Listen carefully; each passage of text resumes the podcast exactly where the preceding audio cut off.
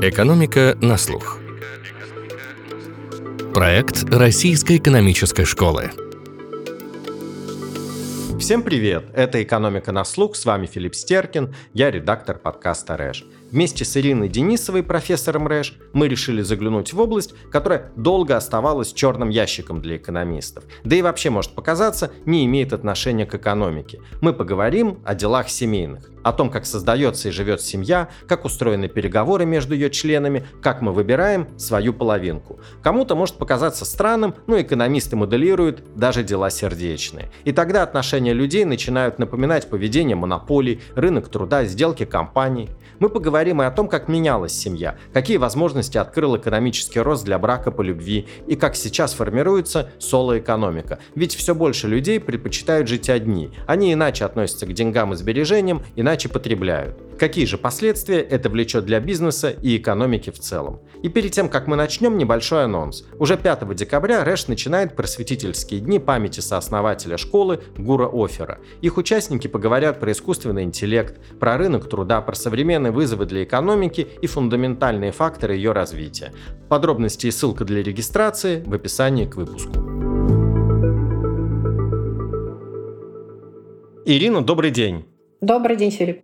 Давайте начнем с того, как э, экономисты изучают семьи изнутри, как они объясняют создание семьи, и если считать, что экономика – это выбор между различными альтернативами, то что за выгодная альтернатива жить в семье? Да, вообще очень интересная у нас сегодня тема. И обращу внимание, что довольно долго экономисты смотрели на семью и домохозяйство как какой-то черный ящик, но внутрь того, как создаются семьи, как принимаются решения внутри семей и домохозяйств, экономисты не смотрели. И только в 60-е годы, во-первых, спрос появился на то, чтобы понять, что происходит в семьях и домохозяйствах, и появились первые работы. Классиками в этой области является Бекер, Нобелевский лауреат, ну и еще много других экономистов, которые тоже уже стали классиками в этом направлении. И замечу, что спрос был вызван в том числе с тем, чтобы понять, чем вызвано такое массовое увеличение присутствия женщин на рынке труда. И как обычно в, экономикс, экономикс — это про то, как расходуются редкие ресурсы, про механизмы расходования редких ресурсов, про то, как выбираются разные альтернативы организации, в том числе организационных форм, для того, чтобы получить лучший результат при расходовании этих редких ресурсов. И здесь сразу замечу, что в центре внимания редчайший ресурс, который называется время. Кроме того, что экономисты смотрят и обращают внимание, почему же те или иные формы домашнего хозяйства или семьи, почему они являются институтом, который помогает э, получить э, максимум выгод э, или минимизировать издержки, они обращают внимание в том числе и на то, как устроены внутри домашнего хозяйства принятие решений и о чем это все, в чем смысл, экономический смысл создания семьи. И здесь тоже полезно привести такую, сославшись на Теодора Бергстрома и на его обзор, что экономисты из разных направлений, они будут интерпретировать семью и смотреть на семью или домохозяйство как с разных сторон сторон. Да? Вот, например, для тех, кто занимается теорией организации, они будут рассматривать семью как э, маленькую фабрику и обращать внимание, почему как бы, она отделяется от каких-то других агентов. Те, кто занимается теорией переговоров, они будут смотреть на семью как э, на ну, двух или больше агентов, которые находятся в отношении двусторонней монополии. То есть, как бы, что значит двустороннее? Это означает, что если там, каждый из них, кто-то из них выйдет, то э, они перестанут иметь возможность создавать что-то уникальное, что характеризует эту семью. Или если мы говорим про тех, кто занимается городской экономикой или разрабатывает дизайн механизмов, которые обеспечивают эффективное распределение ресурсов, то это семья это как, как маленький город э, или маленький клуб. И все эти подходы, они на самом деле очень полезны для того, чтобы высветить э, какие-то акценты, связанные с семьей. Ирина, а в чем было концептуальное изменение того взгляда на семью, которое предложил Гэри Бейкер? Что он показал в своих работах про то, как устроена семья внутри, как она живет, как распределяет ресурсы, время. Ключевое отличие состоит в том, что не все блага можно приобрести на рынке. И Бекер обращает внимание на то, что домохозяйства обладают важной технологией, то, что он называется производством внутри домашнего хозяйства. Эти блага, часть из них, их можно приобрести на рынке. Есть технологии, э, как бы это вопрос, что дешевле. Приобрести на рынке, ну, например, сдать э, белье в прачечную или купить купить стиральную машину. А есть товары и блага, которые, ну, как бы на самом деле мало поддаются или пока не существует э, эквивалентных технологий, которых того, что можно приобрести на рынке. В частности, такие блага, которые можно назвать э, благами, которые предоставляют э, домашнее хозяйство, это возможность родить, заботиться и выращивать детей, вещи, связанные с престижем, с здоровьем и целая область того, что ну, иногда широко называют чувственное удовольствие. Это то, что Бекер называет потребительскими товарами или товарами в потребление, которые можно получить с помощью производства внутри домашнего хозяйства. И есть очень ограниченная возможность получить заместители этих благ э, не внутри домашнего хозяйства, а приобретя их э, на рынке. И как раз взаимоотношения вот этих благ, которые можно произвести только внутри домашнего хозяйства, и благ, которые можно получить извне, купив на рынке, и, соответственно, относительные цены тоже меняются. И это тоже объясняет, э, наряду с многими другими причинами, эволюцию семьи. Второй важный момент, на который хочется обратить внимание, это то, что внутри домашнего хозяйства есть то, что называется там, частное благо, да, и есть э, общественное благо. Разница в том, что общественное благо, если оно есть, э, то вы не можете оградить кого-то от того, чтобы воспользоваться потреблением этого блага. Наверное, по-разному разные члены домашнего хозяйства могут э, вкладываться в благо, которое можно назвать там, теплыми отношениями, заботой внутри домашнего хозяйства, но при этом пользуются ну, в в том или ином виде э, как бы этим благом э, все члены домашнего хозяйства. И это тоже важно. В результате мы можем э, сформулировать то, что экономисты любят использовать концепцию функции полезности, что функция полезности членов домашнего хозяйства, они зависят от тех частных благ, которые они получают, если они живут в домашнем хозяйстве, и тех общественных благ, которые генерирует само домашнее хозяйство. В дополнение есть, можно назвать это экономией, но не от масштаба, как бы, ну вот если вы живете один, э, вам э, нужно жилье, как бы вы должны платить э, за отопление, за электричество. Если вы живете в троем, у вас семья из трех человек, то тогда, как правило, вам нужна немножко больше площадь, но тем не менее какая-то экономия на жилье возникает. Но кроме вот таких сугубо экономических выгод от объединения в домашнее хозяйство, есть выгоды, повторюсь, связанные с иным типом благ, которые можно получить только внутри домашнего хозяйства хозяйства. Или довольно долго считалось, что их можно получить только внутри домашнего хозяйства. Значит, какие экономические причины для создания семьи называют экономисты?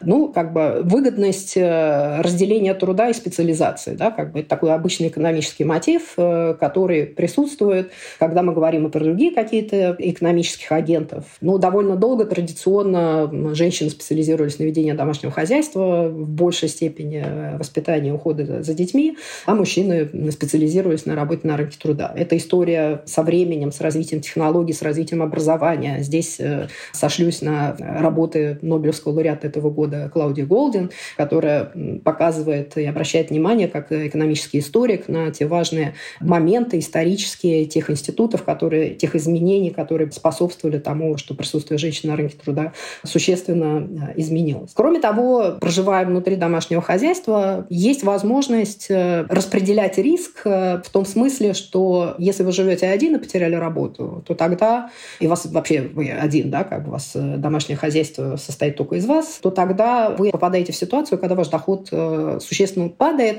при условии, что вовне нет развернутой системы социальной поддержки, там, выплаты пособия по безработице, в случае, если у вас проблемы со здоровьем, вы не можете работать, то в этом смысле семья дает вам страховку от потерь дохода и потерь средств для существования в этой ситуации. Ну, еще два момента, на которые обращают э, внимание, это то, что, вообще говоря, можно какую-то часть э, инвестиций в человеческий капитал объединить тоже ресурсы и выбрать, что сначала давайте поможем тому, кто имеет сравнительное преимущество в тех доходах, которые может получать на рынке труда, получить квалификацию, образование, там, доучиться. Ну и возвращаясь к ключевому моменту, это то, что семья дает возможность э, наслаждаться и делить э, те общественные блага, которые создает домохозяйство само по себе.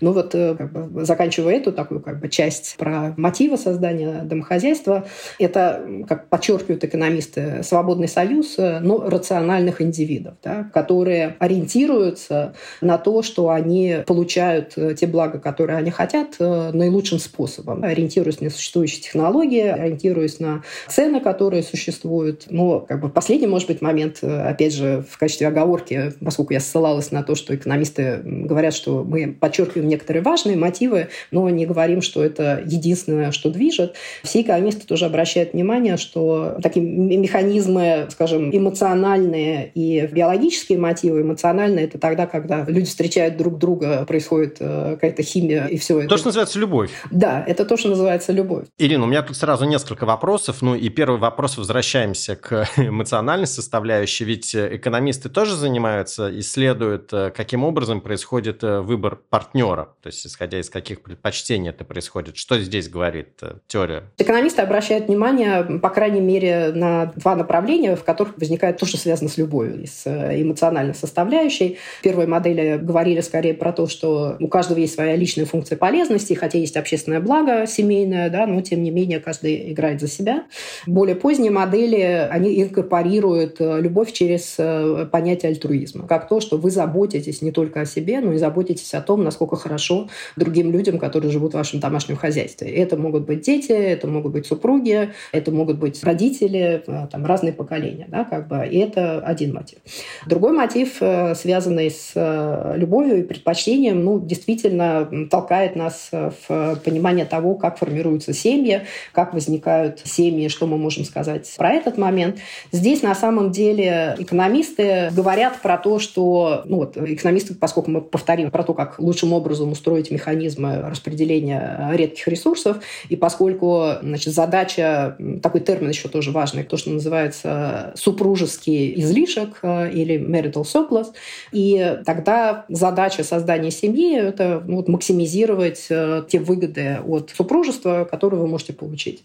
И тогда вы ищете среди множества разнообразных вариантов э, того, кто может составить с вами пару семейную, вы пытаетесь выбрать в сочетании с кем вот этот вот э, супружеский излишек, он будет максимальным. Да? И здесь экономисты обращают внимание на то, что, во-первых, есть конкуренция за то, чтобы получить э, наибольшие потенциальные выгоды от супружества. Здесь такая прямая аналогия с рынком труда, тогда, когда работник и работодатель, они ищут друг другу для того, чтобы создать наилучшее сочетание и максимизировать производительность. Точно так же кандидаты ищут друг друга для того, чтобы найти того, кто позволит вам получить э, вот эту максимальную выгоду от э, создания семьи. И за этой выгодой от создания семьи лежат э, все те блага, которые вы можете получить внутри домашнего хозяйства. И здесь процесс, в чем состоит сложность? Почему вот здесь аналогия, которая используется с рынком труда, она очень хорошо работает. Сложность состоит в несовершенстве информации. Несовершенство информации связано с тем, что мы не знаем, кто нам подходит. Во многом люди сами тоже не знают, как они себя поведут в новых обстоятельствах, но тем не менее как бы есть часть э, характеристик, которые можно выявить. Для того, чтобы их выявить, э, нужно приложить усилия, то есть нужно искать. Вот понятие поиск у экономистов это означает, что мы исследуем варианты. Мы исследуем варианты, и на рынке труда мы исследуем вакансии, и подходим ли мы работодателю, а на рынке создания пар э, мы тоже исследуем потенциальных кандидатов. И само принятие решения состоит в том, что каждый раз раз, когда человек с кем-то встречается и рассматривает кого-то как кандидата на своего потенциального супруга или супругу, то сравнивает выгоды от того, что сейчас все это как бы тот, кого он нашел, и выгоды от того, что он продолжит искать, да, что брак не будет заключен, он продолжит искать. Часть информации выявляется в процессе поиска, но, естественно, часть остается за кадром. Ну, это буквально такая система, многоступенчатая система M&A, сделок слияния и поглощения. Какие-то аналогии, конечно. Здесь хочу обратить внимание на то, что есть разные технологии выявления информации, насколько успешно люди выбрали свою половинку, как бы была ли это действительно половинка, или это нужно было бы продолжить поиск дальше, это не оптимальное решение. Да, вот, э, ну, это выявляется в э, ходе дальнейшего в рамках семьи, когда люди начинают узнавать друг друга лучше, то появляется какая-то часть дополнительной информации, которая либо подтверждает, что вам повезло, и вы не ошиблись, либо что на самом деле как бы выявилась та информация, про которую, может быть, э, ваша вторая половина тоже не знала, что вот он будет так себя, он или она будет себя так вести. То есть это действительно такая итеративная процедура, непростая, и в этом контексте развод и институт развода, да, как бы, и легкость института развода, она имеет э, свое такое ну, дополнительное значение, да, как вот э, в контексте процесса поиска и создания пар, э, как то, что мы пытаемся наилучшим образом предсказать, насколько, какие выгоды от создания этого союза мы получим, ну, принимая во внимание экономические выгоды и неэкономические выгоды, что мы могли ошибаться, поскольку существует несовершенство информации и возможность разорвать эти отношения, ну, как увольнение у работника работодателя, как бы, да, вот, ну, не получилось.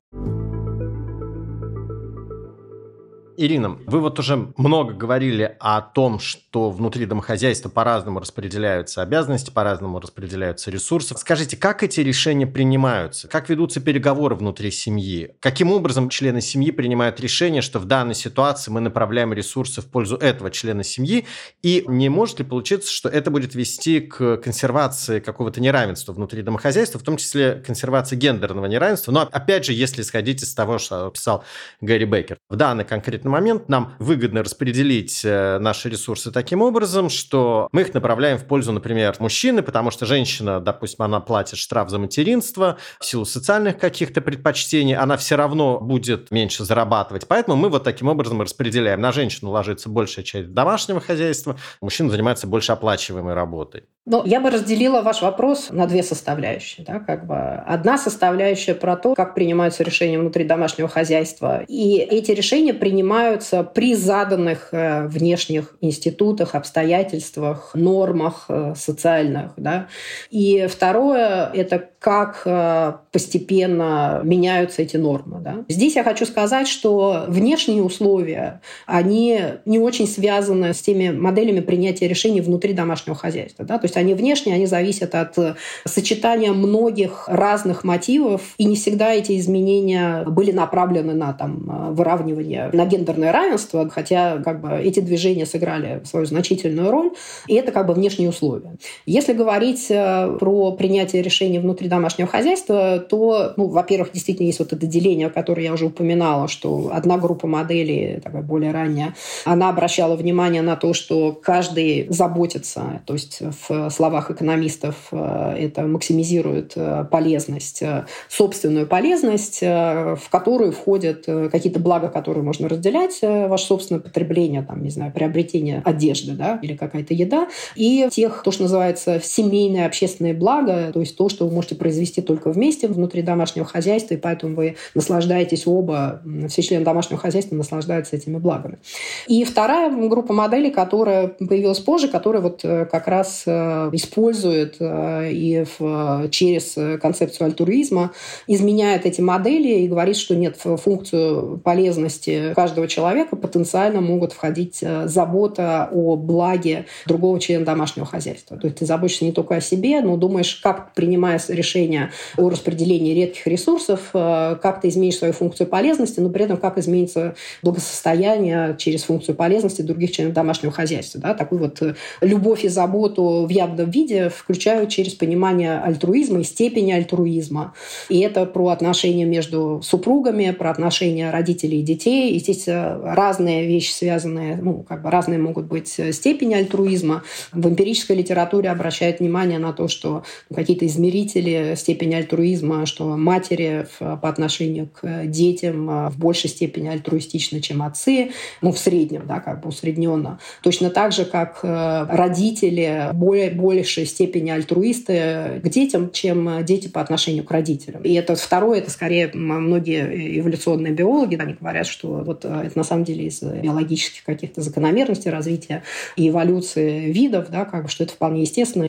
Говоря про распространенные модели принятия решений, ну, подразделяют на модели, которые говорят, что, предположим, у нас есть домашние хозяйства, в которых э, они жили душа в душу. Это означает, что можно предположить, что как будто у нас есть общая функция полезности, и мы заботимся сразу о потреблении всех.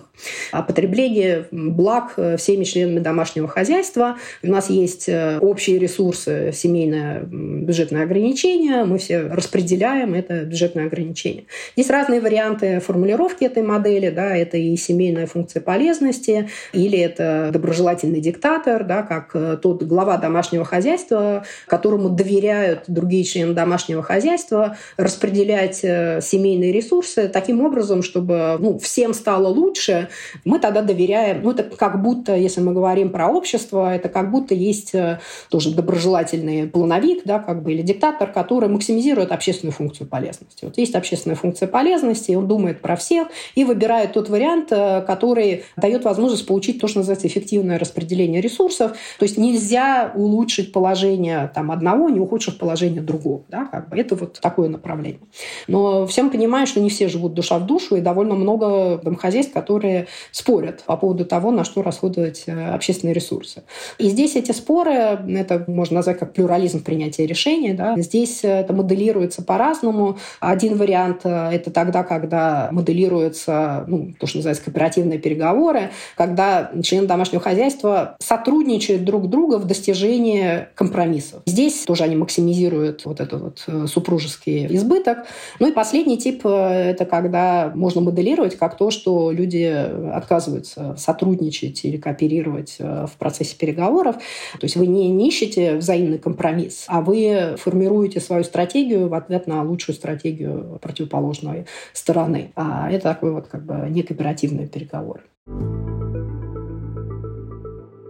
Давайте поговорим с вами про историю семьи. Ну и вот когда мы с вами говорили про эмоциональную составляющую, ведь если заглянуть в прошлое, то эта эмоциональная составляющая, мне кажется, она стала играть большую роль в семье вместе с экономическим ростом. То есть до XIX века пока общество не стало богатеть, подавляющее большинство браков, они совершались по расчету. Там, знати монархи, они совершали браки э, ну, династические, э, бизнес, э, какие-то семьи совершали браки, исходя из финансовых интересов, чтобы объединить капитал.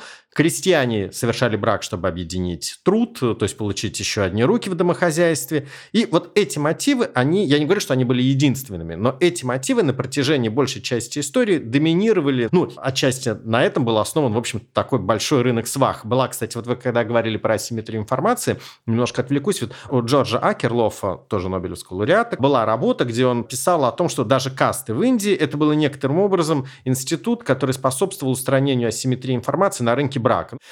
И вот как раз э, больше, мне кажется, в веке в 19 ну, то есть экономическим ростом, это стало меняться. То есть люди, так сказать, смогли себе позволить создавать семью по любви. Можно ли так сказать, что вот именно экономический рост способствовал к переходу от браков по расчету к бракам по любви?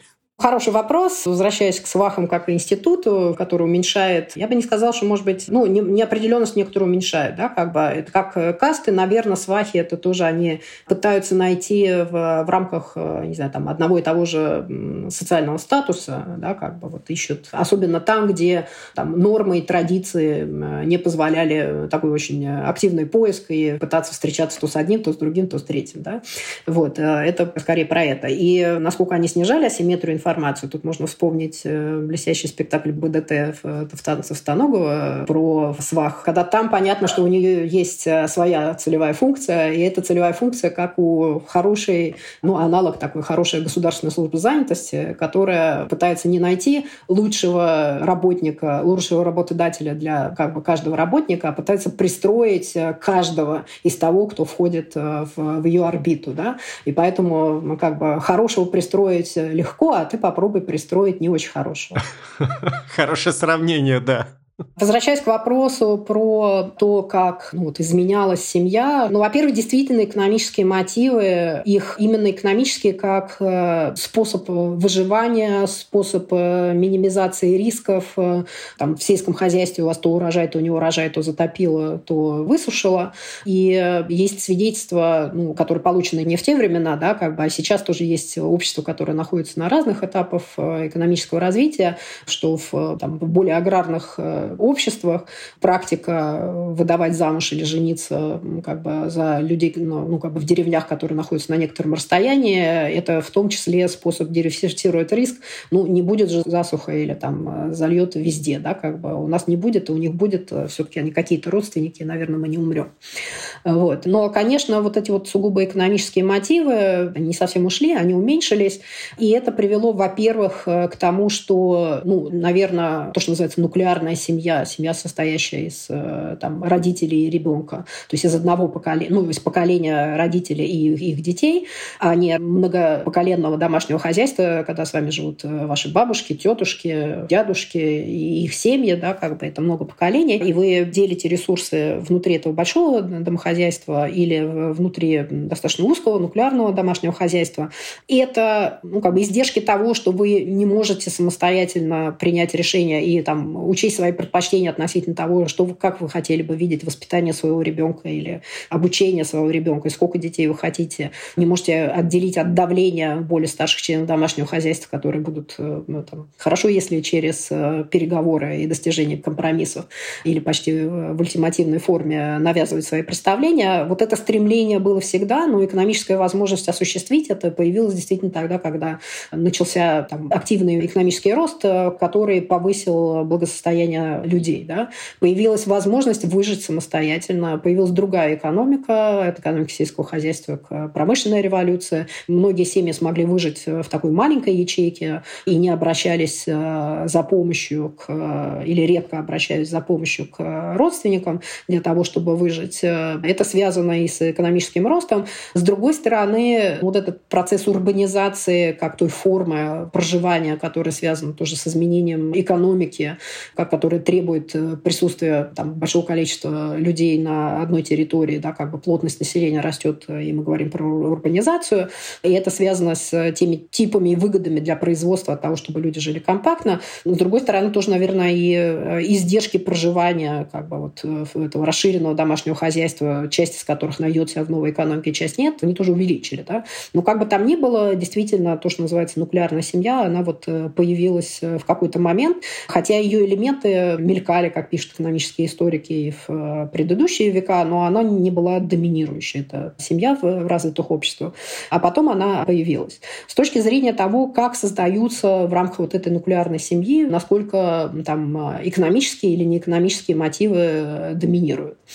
Ну, это спорно, да, как бы, что ушли в прошлое экономические мотивы совсем, да, как бы. Ну, не совсем, конечно, я говорю, да, то есть больше, меньше. Возьмем да. крупные капиталы и крупные семьи, да, как бы люди с э, большим благосостоянием, а, и думать, что очень легко детям в этих семьях э, принимать решения, не оглядываясь на то, э, что будет с, ну, как бы, куда они эти капиталы распределят, все-таки этот мотив все равно тоже остается. Но при прочих равных действительно сама ну вот, демократизация в более широком смысле, тогда, когда, с одной стороны, стираются под воздействием там, изменения законодательства, регулирования и изменения медленного, тяжелого, но изменения представления людей о том, что ну, как бы не нужно сводить э, и нет требования сводить э, поиск э, своего, своей второй половины в рамках там, узко определенной социальной группы, а можно искать ее шире, да,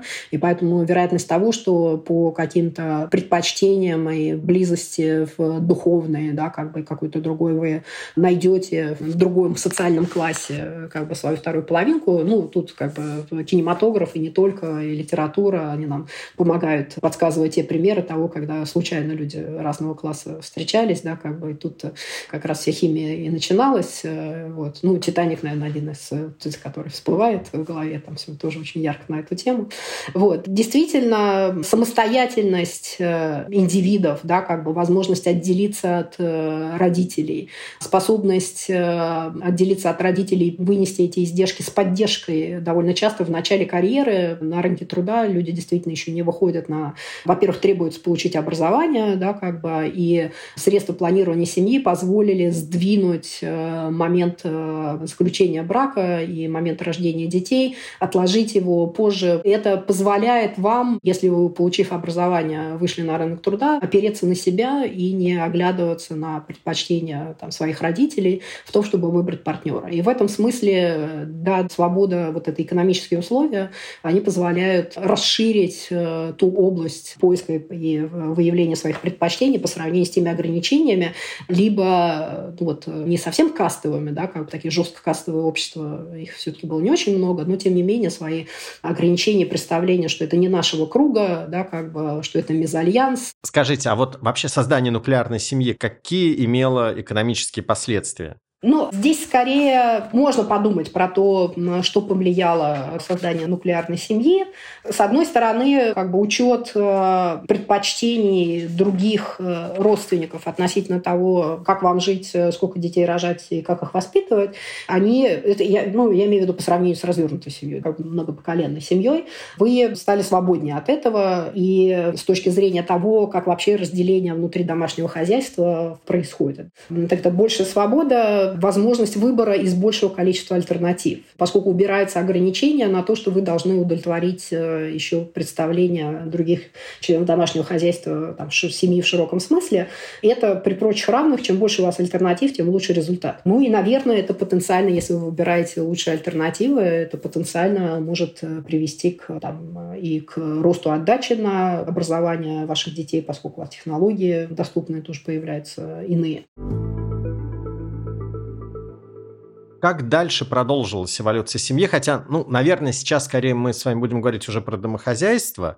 То есть как меняется сейчас количественный состав э, домохозяйства? Да, вот э, очень важные наблюдения, которые ну, в последние десятилетия, на что обращают демографы, экономисты вслед за демографами, это то, что изменяется структура домохозяйств, как бы, да, и, ну, и это означает, что, ну, как бы сложно называть э, домохозяйство из одного человека семьей. То, что мы видим э, вот по составу, да, по количеству людей в, домохозяйстве, возрастает э, в развитых странах и в России в том числе. Россия тоже присоединилась к этому тренду. Доля тех домохозяйств, которые состоят из одного человека. Доминируют все равно домохозяйства, которые состоят из двух-трех человек, да, как бы вот почти во всех э, развитых странах, и в России эта доля ну, около 50%. Там типично это будет э, действительно семейная пара с ребенком. Да? Но при этом меняется соотношение тех, кто проживает один. Это то, что называется домохозяйство, состоящего из одного человека, или по-английски single person household. Эта доля растет. Если она довольно долго была там, меньше 10%, и в некоторых странах и сейчас она меньше 10%, она возросла росла. Есть страны-лидеры, типа в скандинавских стран, в которых э, эта доля составляет около 40%. И это происходит э, за счет вот этого развернутого состава домохозяйства, когда 4+. Да? Вот. И Россия в этом смысле тоже, мы видим увеличение количества домохозяйств, состоящих из одного человека. И это количество там, по состоянию на перепись 2002 э, года составляло чуть больше 20%. А последняя перепись которые есть тоже критики, фиксируется скачок э, почти до 40%, да, чуть ли не 38%. При этом а, социологи, которые на них на это смотрят, и демографы, да, они обращают внимание на следующее. Ну, во-первых, нужно понять, э, кто эти люди. Да, как бы в России, в которой ожидаемая продолжительность женщин существенно выше, чем ожидаемая продолжительность мужчин, можно предположить, что там это вдовы. Таких одна треть. Из этих цифр таких одна треть э, увеличилась э, значительно по сравнению с э, переписями предыдущих лет. Увеличилась фиксация относительно ну, людей, которые находятся в трудоспособном возрасте и которые проживают одни. И это характерно прежде всего для городов. Да, как бы в сельской местности нет такого увеличения. Насколько завышена эта цифра и связана ли она с особенностью проведения переписи, в частности, значительным использованием административных данных, да, как бы, поскольку там, где не смогли переписать э, домохозяйство, там использовали административные данные из учета того, кто где прописан. Насколько это сместило эту оценку, это открытый вопрос, на который не непонятно, получим мы когда-то ответ или нет.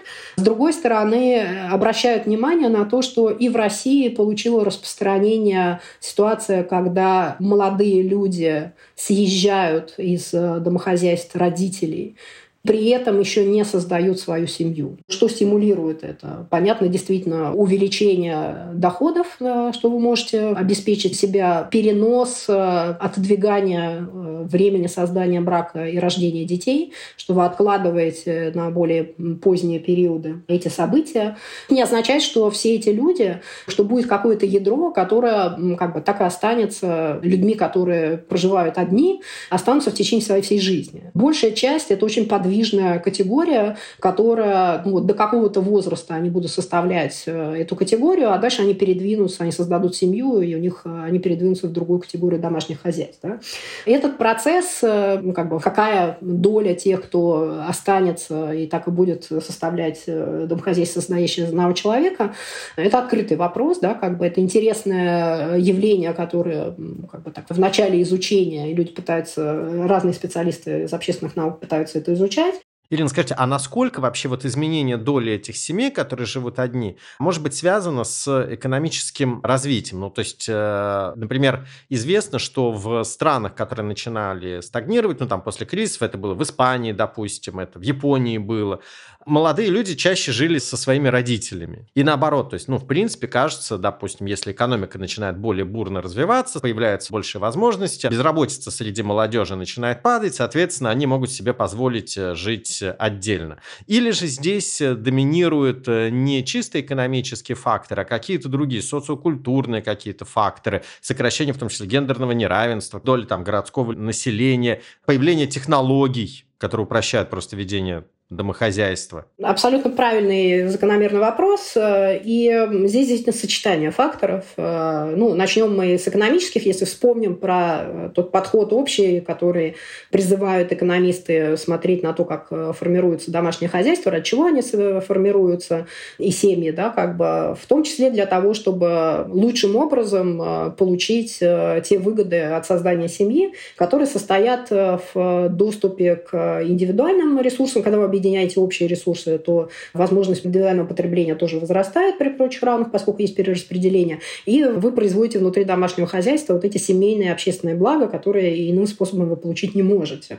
С другой стороны, технологии изменяются, и это потенциально приводит к тому, что вы тоже стимулы к созданию семьи для того, чтобы получить эти семейные блага, да, как бы, ну, в частности, там, моральную поддержку, какую-то социализацию, э, заботы и так далее. Современные технологии общения, да, когда ты сидишь один дома, но при этом там, блогеры популярны, у которых миллионы подписчиков, они чувствуют себя в толпе людей просто, да, как бы. Это может быть распространено, вот этот спрос на вот эти блага, которые раньше можно было получить преимущество внутри семьи, теперь э, спрос на эти блага удовлетворяется иными технологиями, которые не связаны с созданием семьи.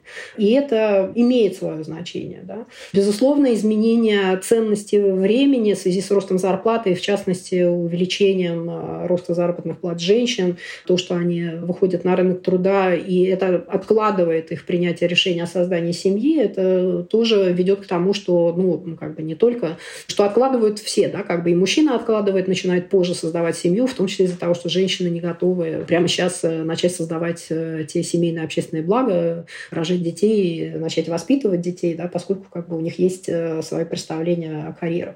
Кроме того, ну, довольно часто мы это, как экономисты, воспринимаем это как внешние какие-то факторы, условия, да, то, что называется ценности и социальные нормы, но они тоже меняются. И то, что во многих развитых странах предпочтения сдвигаются от ценности каких-то коллективных разделения в сторону индивидуализма и ценности самореализации как таковой, это отмечают э, многие психологи психологи и социологи, и это тоже, ну, по крайней мере, откладывает э, создание семьи, а в некоторых случаях может э, привести к тому, что кто-то, как бы для кого ценность э, получения удовольствия от того, что у вас ребенок, того, что вы ухаживаете за собственным ребенком, они меньше, чем у других, да, то тогда ценность от самореализации выше, то, возможно, они останутся домохозяйством, состоящим из одного человека на протяжении длительных периодов времени. Более того, ну, это как бы не совсем про домохозяйство, состоящее из одного человека,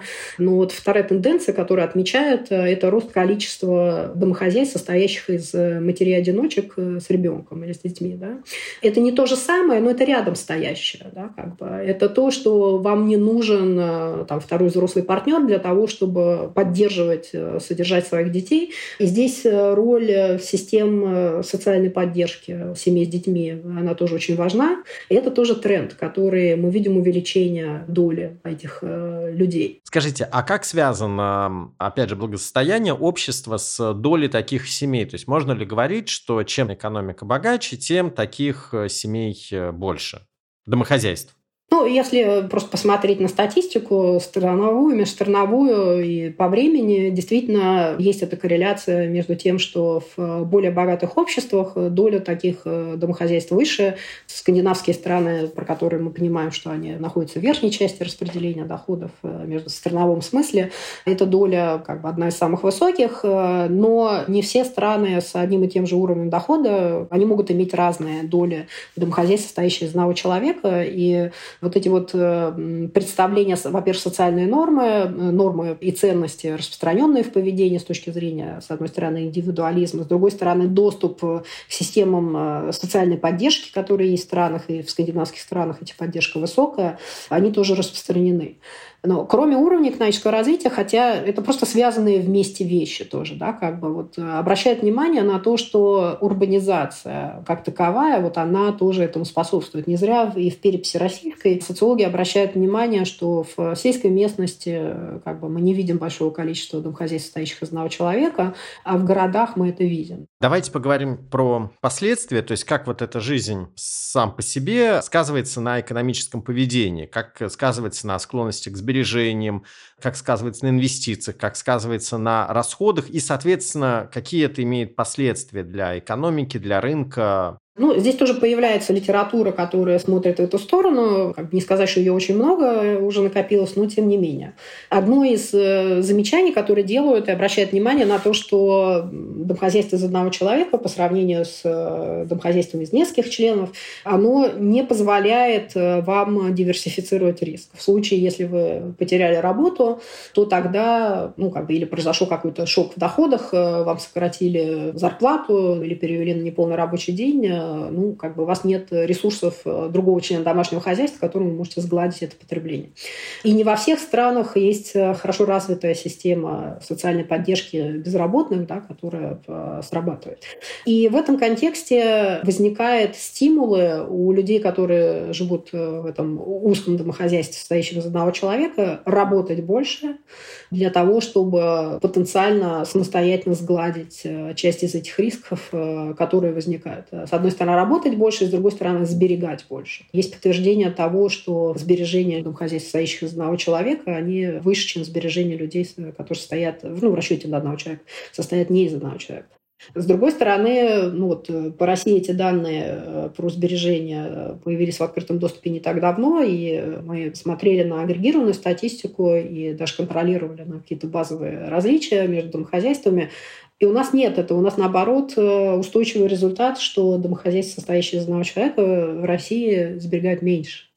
И это такой как бы пазл, что называется, вопрос, э, почему. Да, как бы, почему по сравнению с домохозяйством, которое состоит э, из нескольких человек. Если сейчас поговорить про макроэкономику, если растет э, доля домохозяйств-одиночек, и они больше сберегают, то есть, получается, это будет тогда влиять уже и на финансовый рынок, это будет влиять на ставки в экономике, То есть это влечет за собой уже ощутимые экономические последствия. Потенциально это действительно влияет, да, как бы. Но тут я сделаю тоже замечание, что в странах э, с открытой экономикой вопрос про внутренние ресурсы в виде сбережений, они не являются важным аргументом, ограничивающим инвестиции. Да. То есть в большинстве стран э, как бы, ну, не столько важно, сколько сберегают люди внутри страны, если вы можете легко заимствовать э, на международном рынке.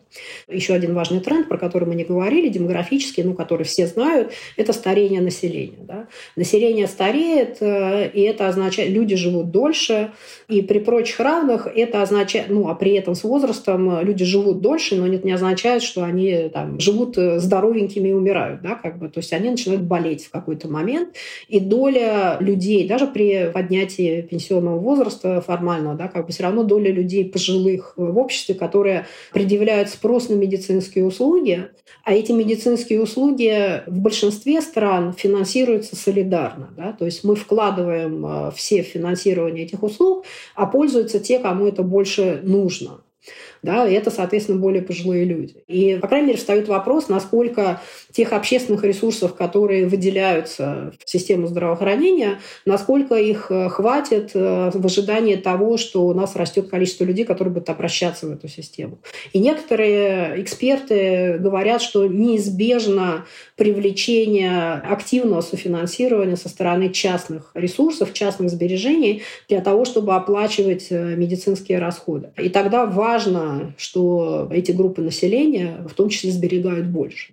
Ирина, скажите, а меняются ли и как меняются шаблоны потребления этих новых домохозяйств? Ну, интуитивно вроде понятно, что поскольку они более свободны, независимы, соответственно, и потреблять они должны несколько иным образом. Ну, конечно, домохозяйство, которое состоит э, из э, только вас любимого, да, как бы, это означает, что они не ограничены этими мотивами учета интересов других членов домашнего хозяйства, и поэтому, ну, по наблюдениям э, в тех странах, в которых этого больше, действительно, они чаще там, не готовят дома, едят где-то в ресторанах или кафе, чаще заказывают какие-то доставки и не готовят дома, да, и при этом там заказы вместо того, чтобы на большую семью закупиться, заказать. Понятно, что вот эти домохозяйства, они могут себе позволить. Выбирают то, что им выгоднее, что им удобнее, что экономит время. Варианты проведения, времяпрепровождения свободного времени, да, как бы вот э, какие-то интересы, они тоже разные. И отмечают э, во многих странах э, то, что бизнес подстраивается, предлагают специальные программы, там, не знаю, путешествий, если человек не едет с семьей, как бы не вдвоем с кем-то, а едет один и присоединяют, возможно, знаю, к тоже таким создать специальные туры культуры, в котором э, потенциально людям близких интересов им будет тоже интересно провести время, рынок квартир, соответственно, съемного жилья, да, как бы мотивы. Ну, вообще в разных странах по-разному. Очень во многих странах рынок съемного жилья, он, ну, вернее, съемное жилье доминирует. Как бы это не означает, что э, как бы у вас нет, не было возможности никак купить, вы не видели смысла приобретать квартиру или дом, потому что как бы, ну, как бы всегда есть съемное жилье, и это норма. Это вот э, в нашей стране как бы норма и показатель благосостояния или статуса, есть у тебя собственное жилье или нет у тебя собственного жилья. Во многих странах это не является показателем. И, конечно, эта категория, она предъявляет спрос на съемное жилье, спрос на жилье меньшего размера, да, потому что если они хотят экономить, э, то появляется спрос на жилье меньшего размера, вам не нужна большая квартира, вам достаточно. Тем более, что если вы это рассматриваете как некоторый период времени, а затем вы будете менять, будете создавать семью, искать другое жилье, жилье, то вас устроит, э, что вы проживаете в каких-то не очень больших квартирах. И бизнес э, это осознает, э, поскольку все больше доля клиентов. То есть это не 2-3%. Если у вас там, почти треть семей, да, как бы вот те, кто предъявляет такой спрос, ну, повторюсь, это в городах, это преимущественно в городах, то тогда вы подстраиваетесь. Тоже подстраиваются по то, что вам не нужны какие-то огромные объемы упаковки, вам нужно что-то... Пишут даже в том числе, там, не знаю, хлеб. И более мелкая расфасовка рассчитана на то, что человек живет один, и чтобы у него не лежал эту неделю в холодильнике или еще в морозилке, да, для того, чтобы он там за день-два съел и купил новый. Ирина, и завершающий вопрос. Как государство должно учитывать эти перемены? Нужно обращать внимание на эти тренды, конечно, да, как бы. И хотелось бы понимать э, вот внутри этой группы, ну, значит, одна картина мира будет, э, про которую я тоже уже частично говорила, что это такая группа устойчивых людей, э, которых становится все больше, которые вообще собираются так жить всю свою жизнь. Вот. А другой момент – это то, что это группа людей, которые там до какого-то возраста семью создавать не будут, а потом будут создавать семью, а потом придут, э, как бы, на их место станут другие, следующее поколение, да, как бы это будет как-то продолжаться. И это все-таки будут разные картинки. Если мы говорим про то, что это устойчивая группа, если мы поймем, что это какая-то устойчивая группа, это действительно такая немножко специфическая новая ситуация, когда страхование от рисков э, потери здоровья или да, что связано с доходом, с потерей дохода, их нельзя диверсифицировать внутри домашнего хозяйства. И это означает, что ну, потенциально есть категория новая, потенциально, возможно, новая категория, которая может пополнить э, список э, тех, кому кому потенциально нужно помогать. Да? Ну, если мы заботимся о том, чтобы как-то сглаживать э, благосостояние людей и не допускать того, чтобы люди там, не знаю, испытывали крайнюю нужду поскольку все-таки механизмы, особенно там, в таких странах, как Россия, в которых вот эти общественные системы страхования не очень сильно развиты, имеют свои ограничения и по вовлеченности в них, да, скорее как бы доступ в них есть почти у всех, но как бы ресурсы, которые через них распределяются, они очень большие, как бы, и вам этих выплат, этих пособий, может быть, хватит на то, чтобы не умереть с голода. Довольно часто, да, как бы не всегда, но довольно часто. Это означает, что тогда это еще дополнительная категория, на которую надо обращать внимание и думать, э, что с ней сделать. Ирина, спасибо вам большое. Спасибо, Филипп. Как говорят экономисты, экономика – это то, что они изучают. И поскольку в конечном итоге они изучают отношения людей, нет ничего удивительного в том, что экономисты решили заняться и делами семейными. В их моделях они превращаются в контракты, переговоры, предоставление благ, обретают вид формул. Посмотрим, какие еще человеческие переменные экономисты смогут включить в модели и что с помощью этих моделей смогут рассказать нам о нас самих. Еще больше материалов о самых разных исследованиях экономистов вы сможете найти на просветительском портале Рэш Гуру. Там же вы найдете все выпуски экономики на слух и тезисы к ним. А еще на нашем сайте вы сможете не только почитать статьи об экономике, финансах и образовании, но и проверить свои знания с помощью наших тестов. И до скорых встреч в экономике на слух!